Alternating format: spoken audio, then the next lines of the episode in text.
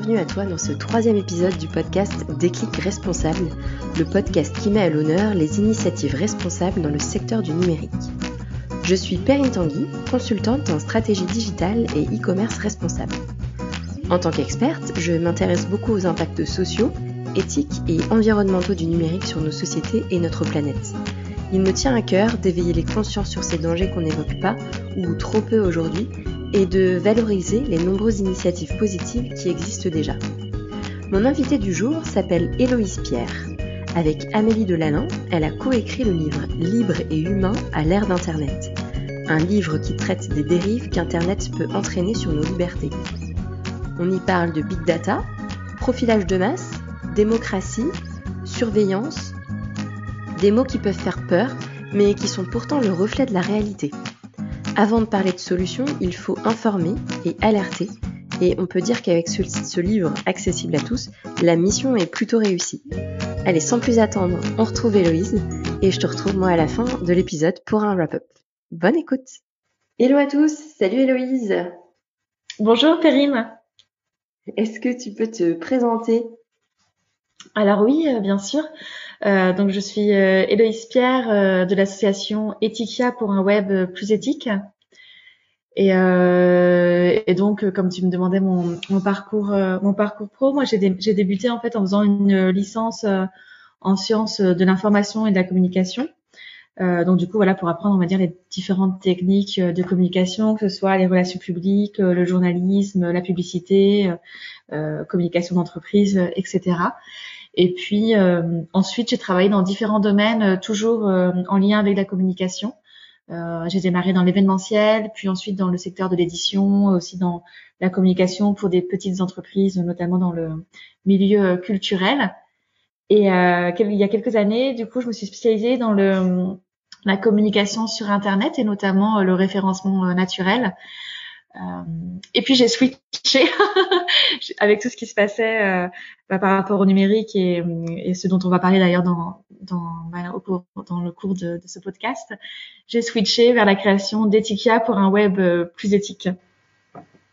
Super, sacré parcours déjà. et alors du coup, première question que j'ai envie de te poser, parce qu'on parle, on parle des, des libertés et de ton livre Être libre et humain à l'ère d'Internet.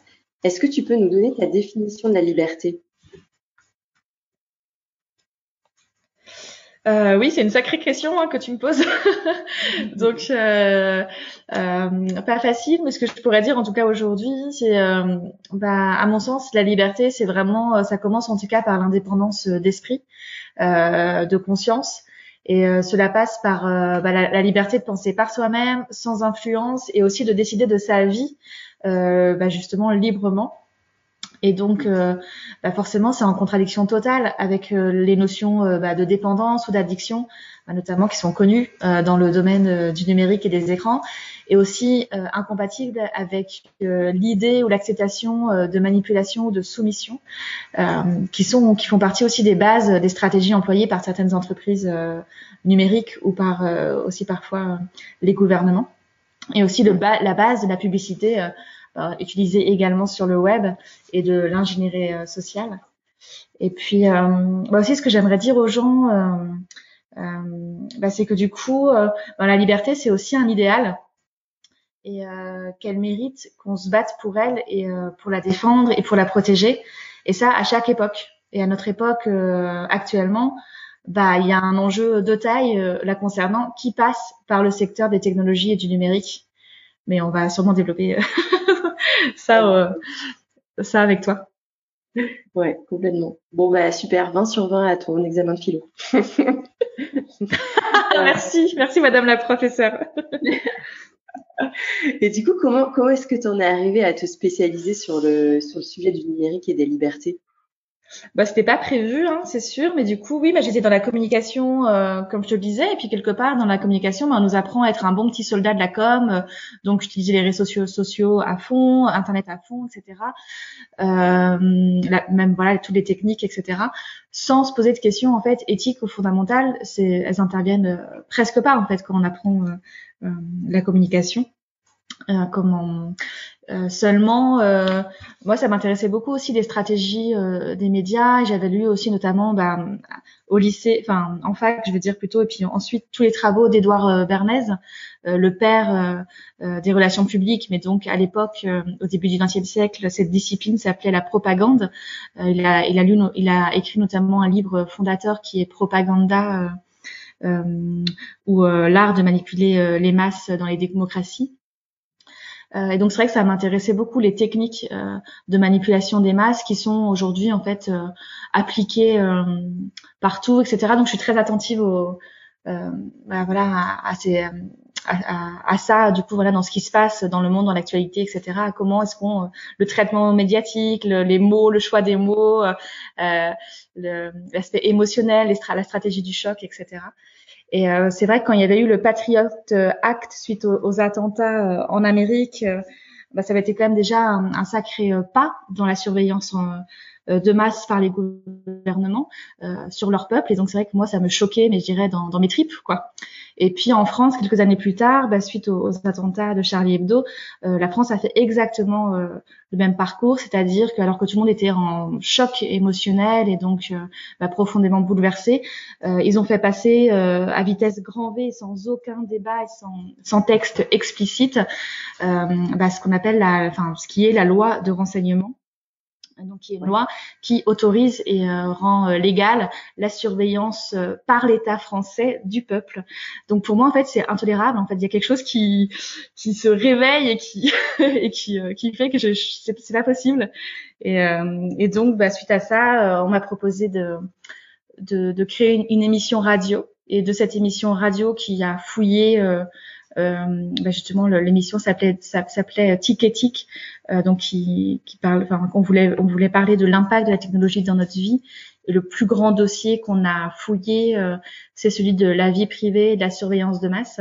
Et en fait, ça m'a tellement, euh, enfin j'étais tellement choquée, je pensais pas être naïve, etc. De, de, ce qui se passait et puis à quel point c'était pénétrant et, et, à quel voilà que du coup je me suis dit mais je peux pas juste rester sans rien faire. Et donc, du coup, euh, ben, on a créé le livre euh, Libre et humain à l'ère d'Internet. Et ensuite, on nous a, on nous a appelé pour faire des conférences, euh, des, des, des, ateliers de sensibilisation dans, dans les lycées, pour les entreprises et les associations. Et du coup, ça me semblait ben, important en fait de le faire, même si c'était pas prévu. ouais, ok. Moi, c'est super. En tout cas, le livre, je l'ai trouvé incroyable et hyper, hyper riche en, en informations. Et est-ce que toi, tu, tu, tu as un concept clé que tu retiens particulièrement du, livre et que tu aimerais partager avec nous aujourd'hui? Euh, oui, j'étais euh, j'étais intriguée parce que c'est vrai que du coup c'est un sujet qui nous concerne tous, mais en fait, euh, euh comment peu de personnes, euh, euh, enfin tout le monde accepte, on va dire un petit peu cette surveillance et cette intrusion de plus en plus grande, on va dire, dans nos vies. Et en fait, je pense que une chose importante, c'est déjà de dépasser un peu le dogme du euh, bon bah c'est pas si grave, je n'ai rien à cacher, cette célèbre euh, phrase, on va dire. Et, euh, et ce qui était étonnant, c'est qu'on a fait de nombreuses conférences avec Etikia d'information et de sensibilisation dans des lieux très très divers, avec des gens d'origine très diverses également et d'âges variés. Et ça ressortait toujours en disant mais c'est pas si grave, j'ai rien à cacher, finalement voilà, pour plein de raisons différentes. Et en fait, euh, cette phrase et ce concept provient euh, euh, de, Google et notamment des PDG, de l'ancien PDG Eric Schmidt, qui avait fait, enfin voilà, qui avait énoncé ça, voilà, dans, dans, les médias, et ça a été repris ensuite dans les sphères médiatiques et politiques puisque les politiques s'en servent également aujourd'hui en disant bah, si vous avez rien à cacher, euh, c'est-à-dire si vous êtes honnête, si vous êtes des citoyens honnêtes, vous allez accepter cette intrusion, puisque en fait, euh, voilà, c'est euh, seuls les gens malhonnêtes ont des choses à cacher, donc ça renverse complètement bah, les valeurs en fait de, de, protection de la vie privée, qui sont pourtant une des bases et une des piliers de la vie en société. Ouais.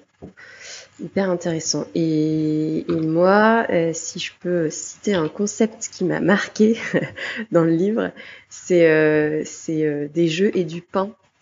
Euh, ce, ce, dont, ce dont le, les, le, gouvernement antique à l'époque de la civilisation romaine appliquait finalement au peuple, c'est des jeux et du pain pour en fait manipuler les masses.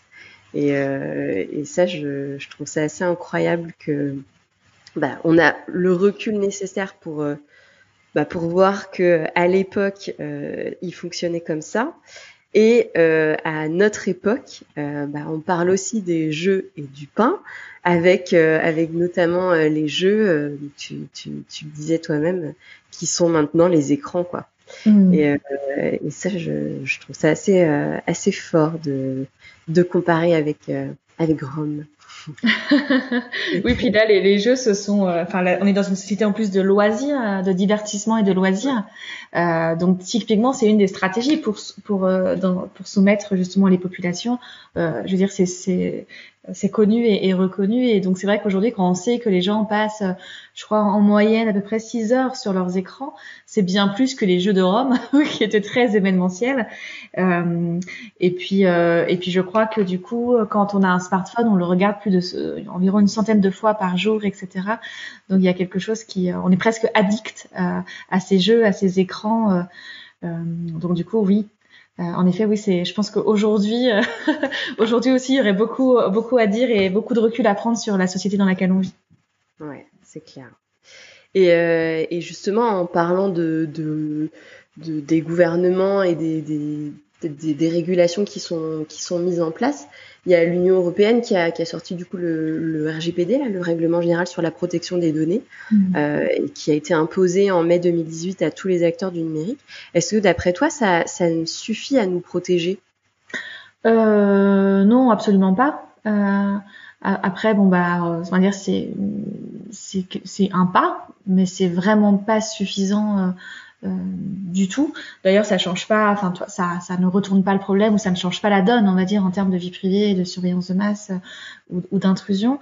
Et puis, en plus, qui plus est, donc certes, les entreprises sont maintenant euh, soumises à cette loi, mais la plupart euh, des internautes et peut-être euh, toi également, en fait, c'est à l'internaute à chaque fois de euh, faire un, deux ou trois clics pour dire qu'il n'accepte pas donc voilà les certains cookies, etc. Et la plupart des gens, en fait, bah, ils, veulent avoir accès à l'information ou au contenu du site très rapidement, donc souvent ils acceptent, ils acceptent, ils acceptent.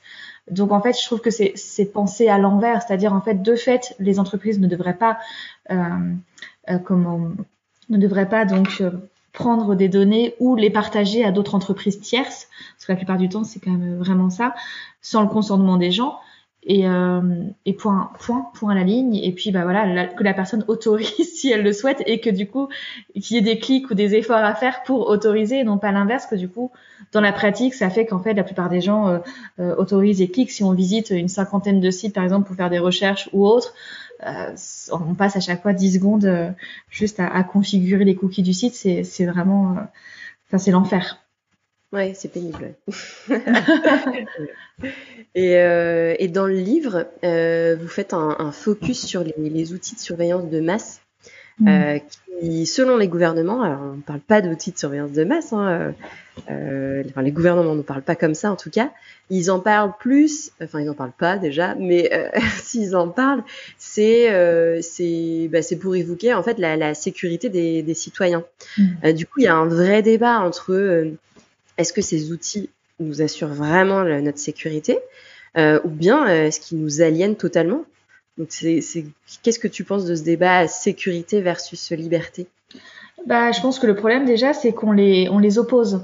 Euh, c'est-à-dire, c'est soit on est en sécurité euh, et du coup au prix euh, de nos libertés les plus fondamentales, mais en fait il n'y a aucune garantie. Je veux dire, là, le, voilà, le, on n'est pas plus en sécurité aujourd'hui, enfin grâce à ces outils, en tout cas de surveillance de la population. Euh, ça, c'est faux. Après, ce que je peux dire, c'est que du coup, c'est vrai qu'une une des, bah, une des lois, ça a été le Patriot Act, et puis euh, en Amérique, on a aussi, du coup, nous, on a notre Patriot Act, on va dire la loi renseignement en France. Euh, comment le, le FBI avait, euh, oh non, je, je, sais plus, euh, je sais plus quelle organisation, mais en tout cas le, le gouvernement américain avait assuré que ça avait permis, cette loi avait permis d'arrêter et de prévenir une cinquantaine d'attentats en Amérique. Et ensuite, ils sont revenus sur leurs propos et ont dit que ça avait finalement peut-être permis de prévenir, enfin un demi attentat. Donc je sais même pas ce que ça, ce que ça peut signifier. Mais dans la vérité, les experts en, en sécurité, donc là, sécurité, donc voilà, spécialistes aussi du terrorisme, etc., euh, disent que du coup, ce qui fonctionne, c'est plutôt des stratégies d'infiltration, etc., et non pas euh, la surveillance de masse, euh, ce qu'on appelle les filets de pêche, c'est-à-dire on, on, surveille vraiment tout le monde, tout le monde, c'est pas du tout ciblé. Euh, ce qui pourrait fonctionner, c'est une surveillance très ciblée, en fait, spécifique. Euh, mais d'autoriser la surveillance de toute la population, bah, c'est dramatique parce que ça, ça conduit aussi à une société de la méfiance c'est-à-dire, euh, et donc, bah moi, je ne pense pas qu'on puisse se sentir en sécurité quand la méfiance euh, devient euh, une norme sociétale où on est tous méfiants les uns des autres et où même notre, nos propres gouvernements se méfient de l'ensemble de la population car on, on est potentiellement tous des terroristes en puissance. Quoi. Pour, pour, pour moi, ça, ça, ça, ça, bousille en fait ce qu'on appelle la paix sociale ou justement le fait de vivre dans une société bah, démocratique euh, ou en tout cas humaine euh, normale. Faut, faut, faut, faut qu'il y ait de la confiance euh, à la base. Mmh. Ouais.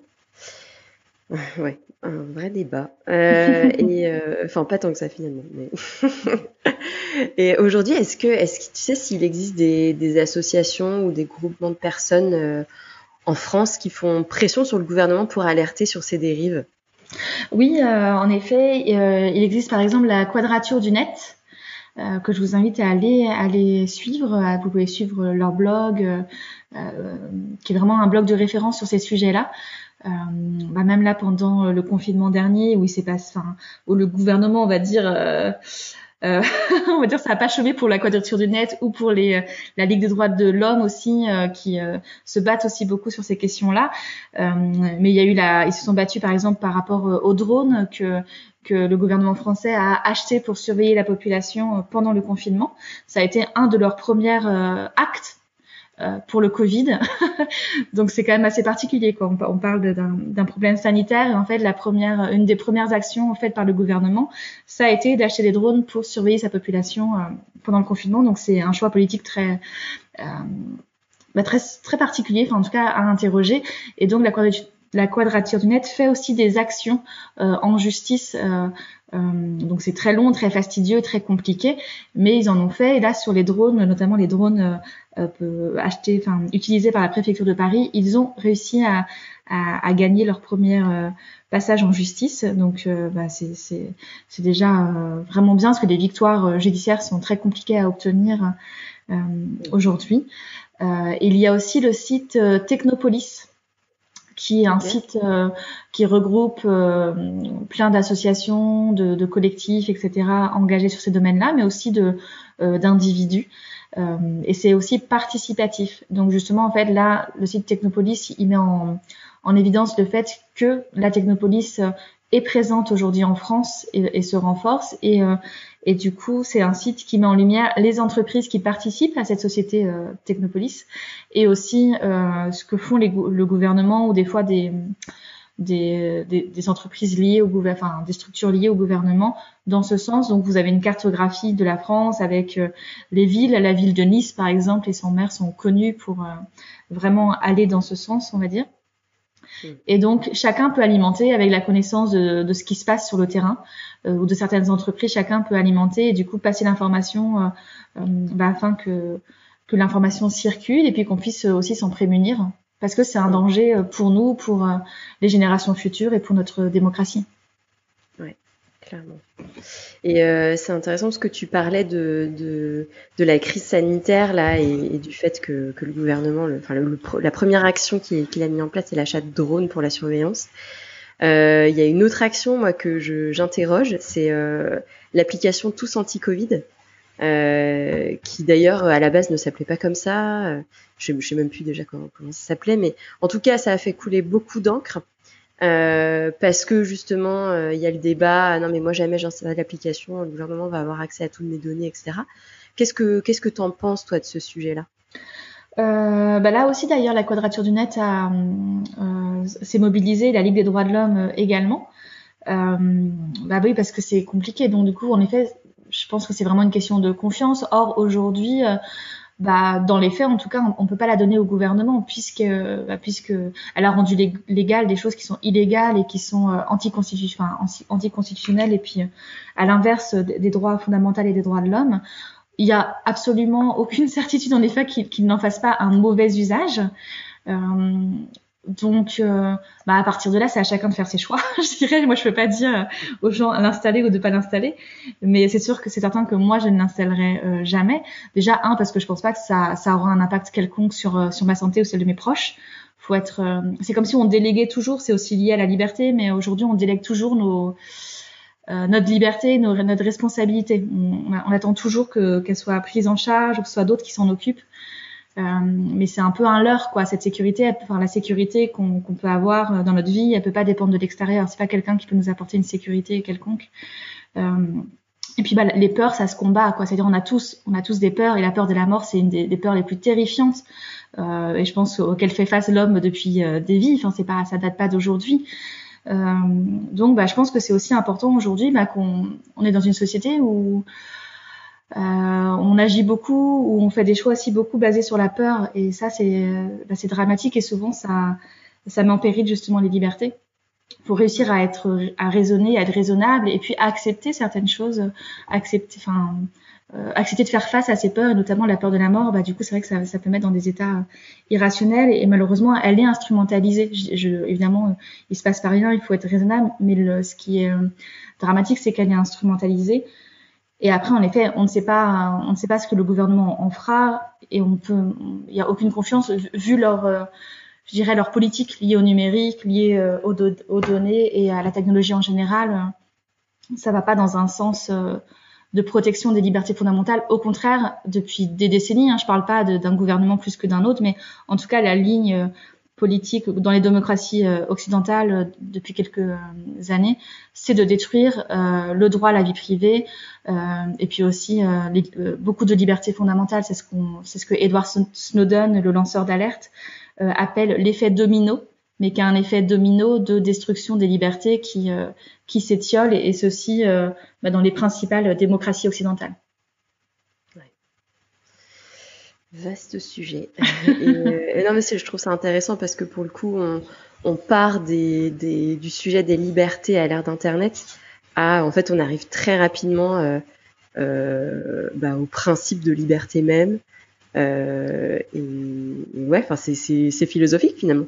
Oui, puis c'est en temps très concret, quoi. C'est dans quelle société euh, je veux vivre et je veux voir euh, euh, mes enfants ou en tout cas les générations futures vivre. Qu'est-ce que je laisse, quoi? Euh, c'est ça. Et c'est très concret et on a chacun notre responsabilité. Pour moi, liberté, ça rime aussi avec responsabilité. On est chacun responsable de ça. Euh, et donc, bah là, il y a des, il y a, enfin, la société, elle change à, à, vitesse grand V. Moi, je suis absolument pas contre le changement. J'adore ça.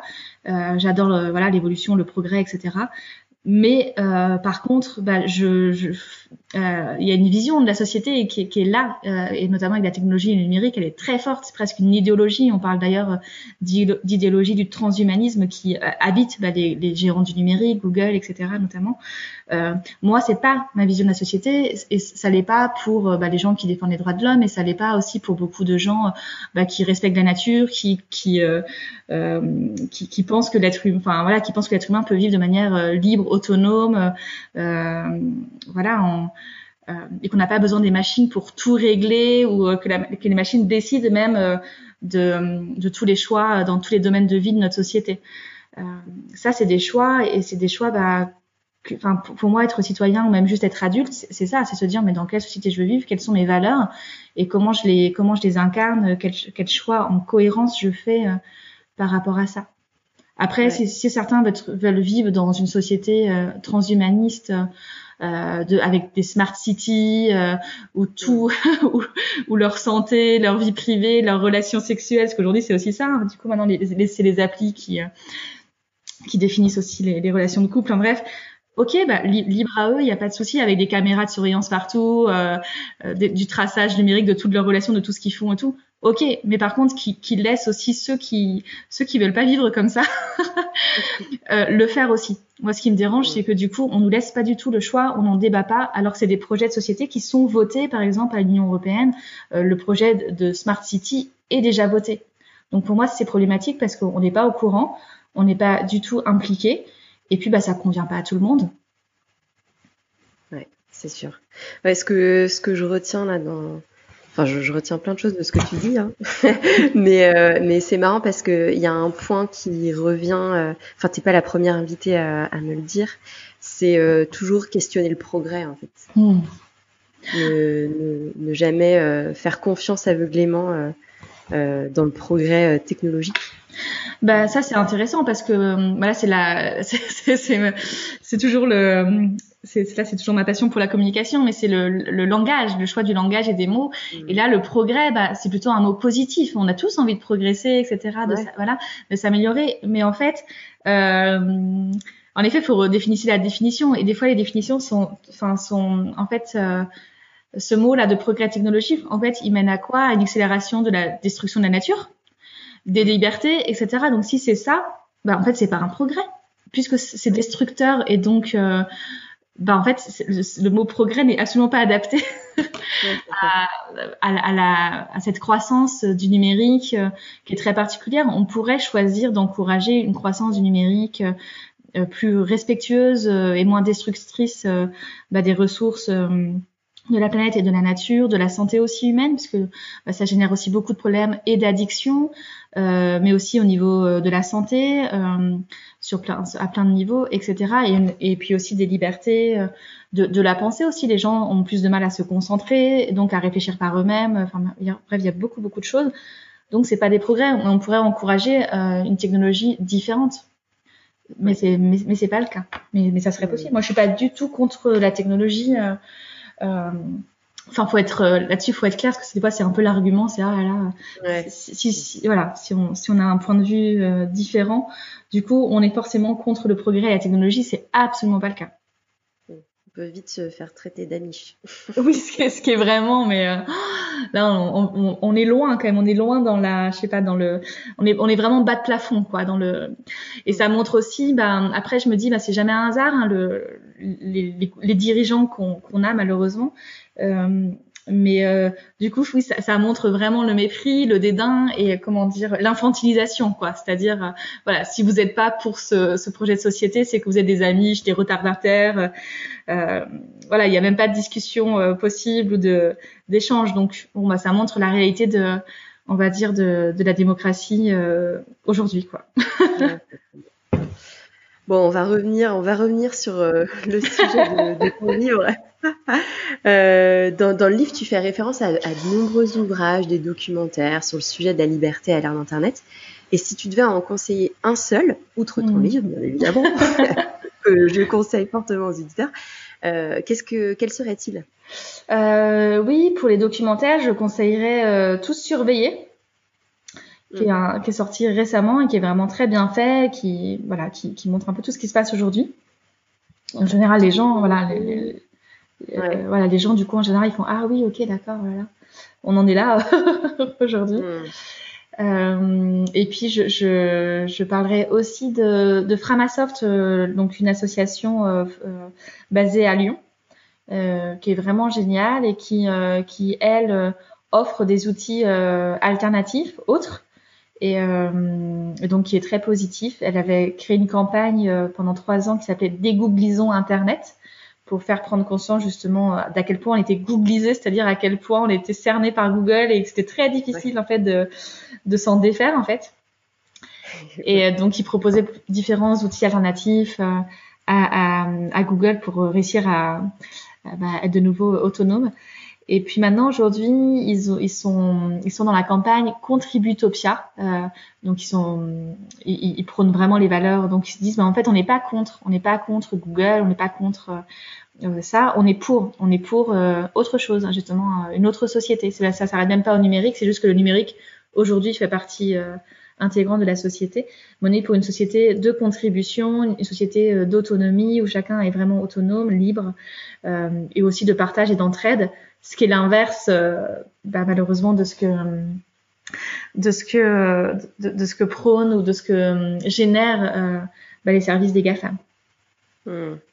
Alors pour l'anecdote, parce que je partage l'anecdote aux auditeurs, euh, quand on a quand on a préparé cet épisode avec Héloïse, euh, c'était euh, le lundi, alors j'ai plus exactement la date, mais fan général de Google.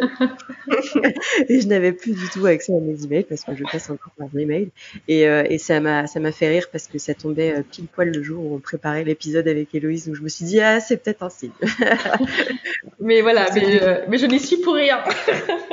Non non non. C'est vrai que je, je j'étais un peu ciblée. Je me suis dit ah, c'est peut-être un coup d'Héloïse mais, mais non non euh, ok euh, et ben on va passer Héloïse à mes petites questions fil rouge des questions que je pose à tous mes invités, avec la première question qui est euh, quel usage est-ce que tu fais du numérique au quotidien? Euh, bah là par exemple donc bah, je suis sur mon ordi avec toi. Donc bah, du coup moi j'ai installé Linux là sur mon ordi. Euh, j'ai la version d'Ubuntu que tout à chacun peut aller télécharger enfin peut aller télécharger là sur internet et gratuitement donc du coup j'ai débarrassé j'avais Windows j'avais un PC donc du coup je me suis débarrassée de Microsoft euh, après, j'utilise euh, des messageries email. Donc, j'utilise euh, le logiciel Thunderbird, comme j'ai plusieurs boîtes email entre perso et pro. Du coup, ça me permet d'avoir tout sur mon ordinateur de pouvoir bien les ranger, bien les classer, tout ça. Et puis aussi des messageries mail chiffrées, euh, comme ProtonMail ou Tutanota. Euh, et j'utilise aussi Infomaniac comme hébergeur, bah, par exemple pour l'association Etikia, donc la boîte mail hébergée chez Infomaniac, un hébergeur euh, qui fait des efforts écologiques euh, basés en Suisse. Après, pour tout ce qui est un peu message, un peu comme euh, pour ceux qui utilisent WhatsApp, c'est un peu l'équivalent. J'utilise Signal ou Telegram. Hmm. Euh, voilà. Et après, bah, je, euh, voilà, j'essaie de d'utiliser le moins d'ondes possible aussi. Donc du coup, euh, souvent je, je, je, connecte mon câble Ethernet, chose que je faisais pas il y a quelques années, mais que maintenant je, du coup j'ai pris l'habitude de faire. Et puis la nuit, on éteint, s'il y a la 4G ou la Wi-Fi dans la maison ou dans, ou dans le bureau, on, on l'éteint la nuit aussi. Euh, voilà, ça c'est un peu des, de l'hygiène numérique. Et puis j'achète mes ordinateurs euh, reconditionnés. Ah oui. Ouais, donc là, il y a plein de sites maintenant qui le font. Euh, moi, j'en ai acheté, euh, voilà, je, je, peux vous conseiller Itopie pour ceux qui sont près de la Suisse. Euh, moi, c'est parce que j'habite pas trop loin de la Suisse, qui est une coopérative d'informaticiens éthiques, durables, citoyens. Qui, qui, vendent aussi du matériel informatique donc reconditionné ou alors sinon là bah, l'ordinateur que j'ai là je l'avais acheté sur Back Market ok ouais ok donc ouais, d'occasion quoi ouais super et du coup tu as aussi répondu à ma question euh, suivante qui était les, tes gestes de sobriété numérique. est-ce que tu en as Est-ce que tu voudrais en rajouter certains? Euh, C'est une bonne question. Ah si, bah ça je peux en rajouter sur l'aspect professionnel parce que c'est pas évident. Euh, mais du coup, ça m'a posé beaucoup de questions sur la communication euh, aussi au niveau de notre association, notre entreprise. Au début, je, on, on, restait sur Facebook en se disant bah, c'est pour le but c'était de sensibiliser les gens. Donc on se disait bah le but c'est de sensibiliser les gens qui sont encore euh, sur Facebook tout ça. Et puis au fur et à mesure on s'est dit bah on va essayer vraiment de voir si on peut euh, communiquer faire vivre une association et et euh, avoir quand même un rayonnement, on va dire, sans passer par bah, les réseaux sociaux, là notamment Facebook, euh, bah, Insta, ça appartient aussi au même, ça, ça, appartient aussi à Mark Zuckerberg. Euh, donc du coup, on, on s'est retiré euh, bah, vraiment des réseaux sociaux pour être en adéquation. On s'est dit, bah, on, va, on va vraiment aussi faire en sorte que notre communication euh, d'entreprise ou associative bah, soit en cohérence avec les valeurs qu'on défend. C'était important pour nous d'intégrité, mais en gardant bah, notre envie et euh, notre volonté d'aller toucher large les gens. donc du coup, on est pas, on a, ce qu'on a fait au fur et à mesure, ça se construit, mais du coup, on est passé par des réseaux humains. donc il y a plein de collectifs, il y a plein d'autres assos. Et du coup, bah, en se connectant avec des réseaux, bah, du coup, hop, en, en faisant une rencontre où euh, bah, on touche 100 ou 1000 personnes. Et en plus, bah, c'est génial parce que du coup, on crée des partenariats, on crée du lien social et du coup, c'est super. Euh, je sais pas comment dire, mais ça donne beaucoup plus de patates et d'énergie dans la vie euh, réelle. Et, et, ça nous permet bah, de continuer nos activités, de sensibiliser, de toucher des nouvelles personnes sans passer par les réseaux sociaux. Et du coup, c'est chouette d'expérimenter ça de plus en plus. Ah ouais, c'est marrant. Donc, euh, on revient au lien IRL. Ouais. dit. In real life. Ok. c'est marrant. Et alors, euh, dernière question. comment est-ce que tu vois l'avenir du numérique en France et dans le monde? Euh, oh là là, euh, bah je me dis ça dépend, ça dépend de là de, de nous. là aujourd'hui tel quel en fait, euh, la vision du numérique en France et dans le monde, elle est pas, elle est pas choisie et pensée par, euh, par, par nous, mais elle est déjà vraiment, comme je disais, il y a un projet de société, le, le développement des smart cities. Euh, donc du coup, ça veut dire le, le, enfin, la smartphone qui sera la porte individuelle, on va dire, la connexion euh, individuelle justement à, à, tout, à toutes les sphères euh, administratives, euh, collectives, etc. Et puis et puis aussi dans, dans, dans, dans toutes les villes aussi. que tout soit géré par l'informatique, le numérique, etc., avec beaucoup de flux de données et, tout ce que ça implique en termes écologiques, social, humains, de vie privée, de, de tout ça. Euh, après, bah, c'est, en tout cas, c'est sûr que c'est le monde vers lequel on va, et c'est, des projets de société qui sont actés et qui sont euh, ceux que les dirigeants euh, encouragent, que ce soit les dirigeants politiques ou, euh, ou les grandes entreprises aussi, qui ont quasiment aujourd'hui, quand on parle de Google, de Facebook, ils ont quasiment, un, ils ont un pouvoir équivalent euh, à, au plus grand, enfin au plus puissant des gouvernements du monde. Donc voilà, le, ce qu'ils veulent pour le monde compte et a un, impact colossal. Après, ben, en fait, si on veut autre chose, bah faut faut, faut se défaire de tout ça et puis, puis justement construire aussi une autre, une autre réalité, puis un autre ce que tu fais. Donc c'est pour ça que ça compte aussi là, euh, d'informer les gens et de, de qui se sentent responsables et qu'ils osent expérimenter différent et faire des choix. Et donc là, à partir de là, ça peut bouger parce que les associations que j'ai rencontrées et dont tu, dont tu me demandais si elles existaient, qui font pression face aux États, euh, elles, elles, se battent admirablement mais leur problème, c'est qu'elles sont pas du tout soutenues par, euh, je dirais, euh, euh, par les gens. Il n'y a, y a, aucune mobilisation, mobilisation des gens sur ces sujets-là. Et donc du coup, bah, ça peut pas bouger. Ouais, ouais. Et, et cette absence de mobilisation, d'après toi, est-ce qu'elle est, qu'elle est, elle est liée à quoi? Elle est liée à une absence d'information?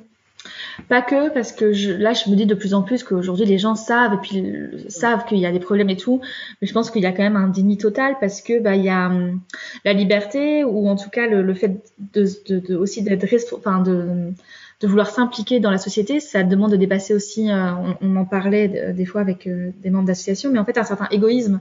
C'est-à-dire que si tout va bien pour moi, ou, ou bah, tant que j'ai ma connexion Internet, que je peux faire ce que je veux, que euh, c'est ce qu'on appelle aussi le confort. Hein, c'est Edward Snowden aussi qui dit ça, c'est-à-dire bah, il faut sacrifier le confort pour la liberté et, vouloir même se battre pour plus que soi, pour la planète, pour le futur, pour pour les générations là à venir. Et ça, bah, naturellement, on n'est pas forcément enclin à le faire. Et puis en plus, ben là, euh, dans le monde dans lequel on vit, il est déjà, il est déjà aussi très dur. Et puis, bah là, rien que cette année-là, on, on, des fois, on se bat aussi rien que par, pour sa propre survie entre guillemets.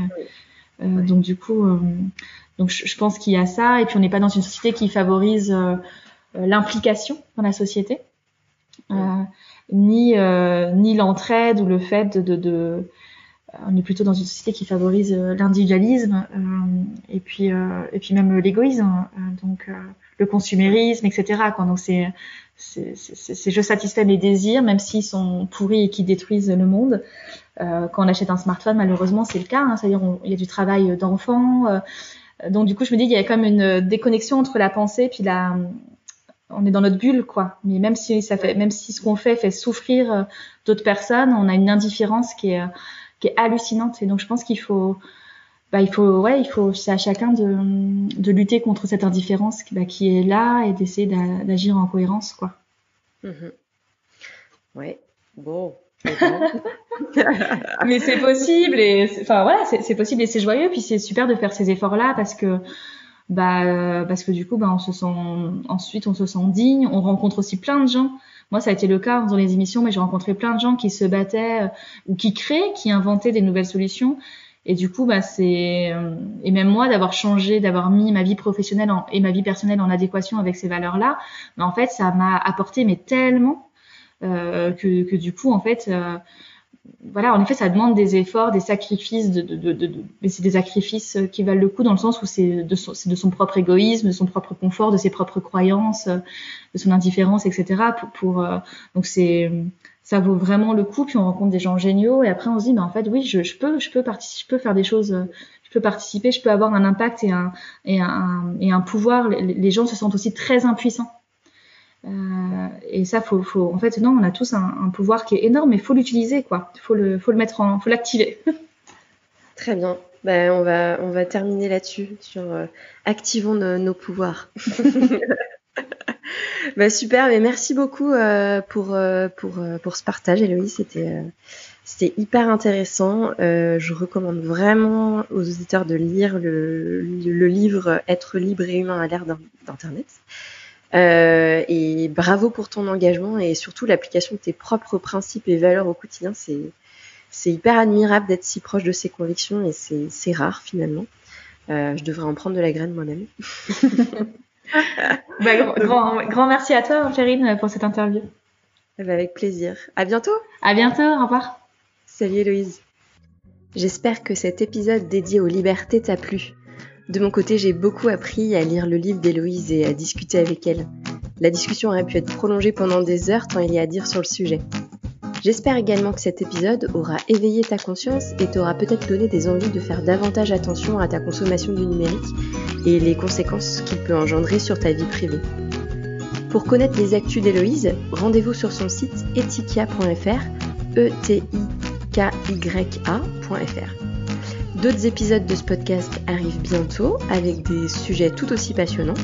Pour te tenir au courant, n'hésite pas à me retrouver sur LinkedIn sous Perrine Tanguy ou sur le compte Déclic Responsable d'Instagram.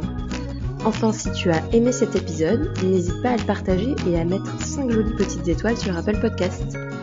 Je te souhaite de passer une belle journée. N'oublie pas d'adopter des gestes simples de sobriété numérique, comme réfléchir à deux fois avant de t'acheter le smartphone dernier cri. À très vite